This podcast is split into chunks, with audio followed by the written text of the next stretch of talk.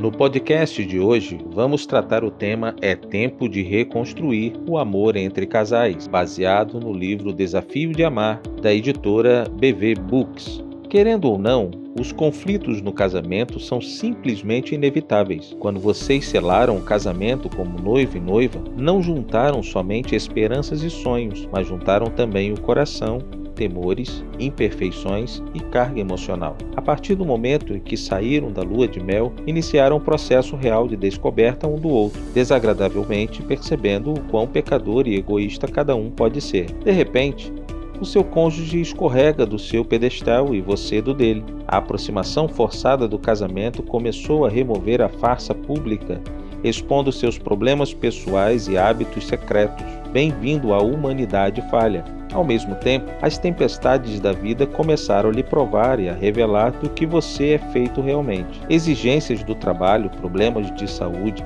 discussões familiares e necessidades financeiras incendiaram o casamento em vários aspectos, acrescentando pressão e calor ao relacionamento. Isso prepara o caminho para que desentendimentos ocorram entre os casais. Discutimos e brigamos, ferimos, vivemos em conflito, mas não estamos sozinhos. Todos os casais passam por tempestades. Faz parte do casamento, mas nem todos os casais sobrevivem a elas. Então, não pensem que fazer o desafio de hoje acabará com todos os conflitos do casamento. Pelo contrário, pôr em prática este desafio lhe ajudará a lidar com o conflito de forma que vocês saiam saudáveis do outro lado. Os dois juntos, o dano mais profundo, mais doloroso que um dia podemos cometer ou já cometemos no casamento, está mais propício a acontecer em meio ao conflito. É porque é no conflito que o nosso orgulho é forte, nossa raiva é fervente. Somos mais egoístas e críticos, nossas palavras são venenosas. Tomamos as piores decisões. Um casamento pode começar muito bem na segunda e ficar mal na terça, se os conflitos desenfreados assumirem o controle e se nenhum de nós tiver o pé no freio. Mas o amor chega e modifica as coisas. O amor nos lembra que nosso casamento é valioso demais para permitirmos que se autodestrua e que o nosso amor por nosso cônjuge é mais importante que qualquer discussão. O amor nos ajuda a instalar o airbag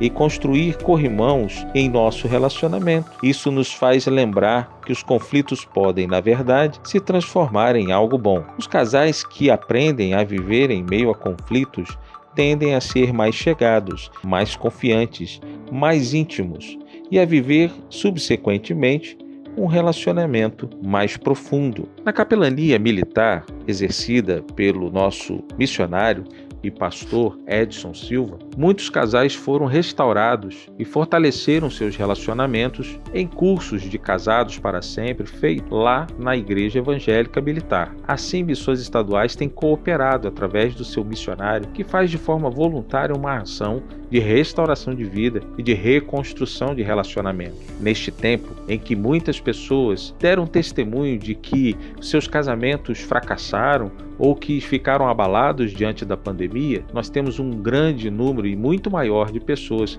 que testemunham que estão mais perto de seus cônjuges, mais perto de seus filhos neste tempo de pandemia.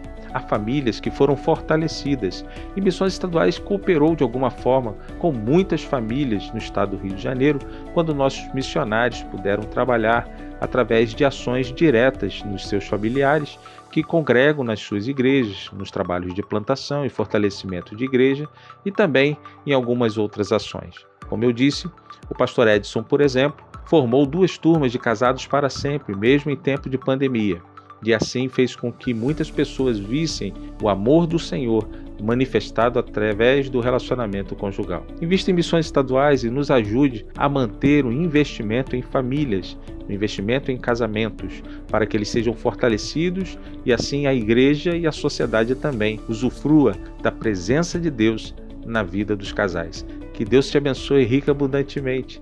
Fique na paz do Senhor.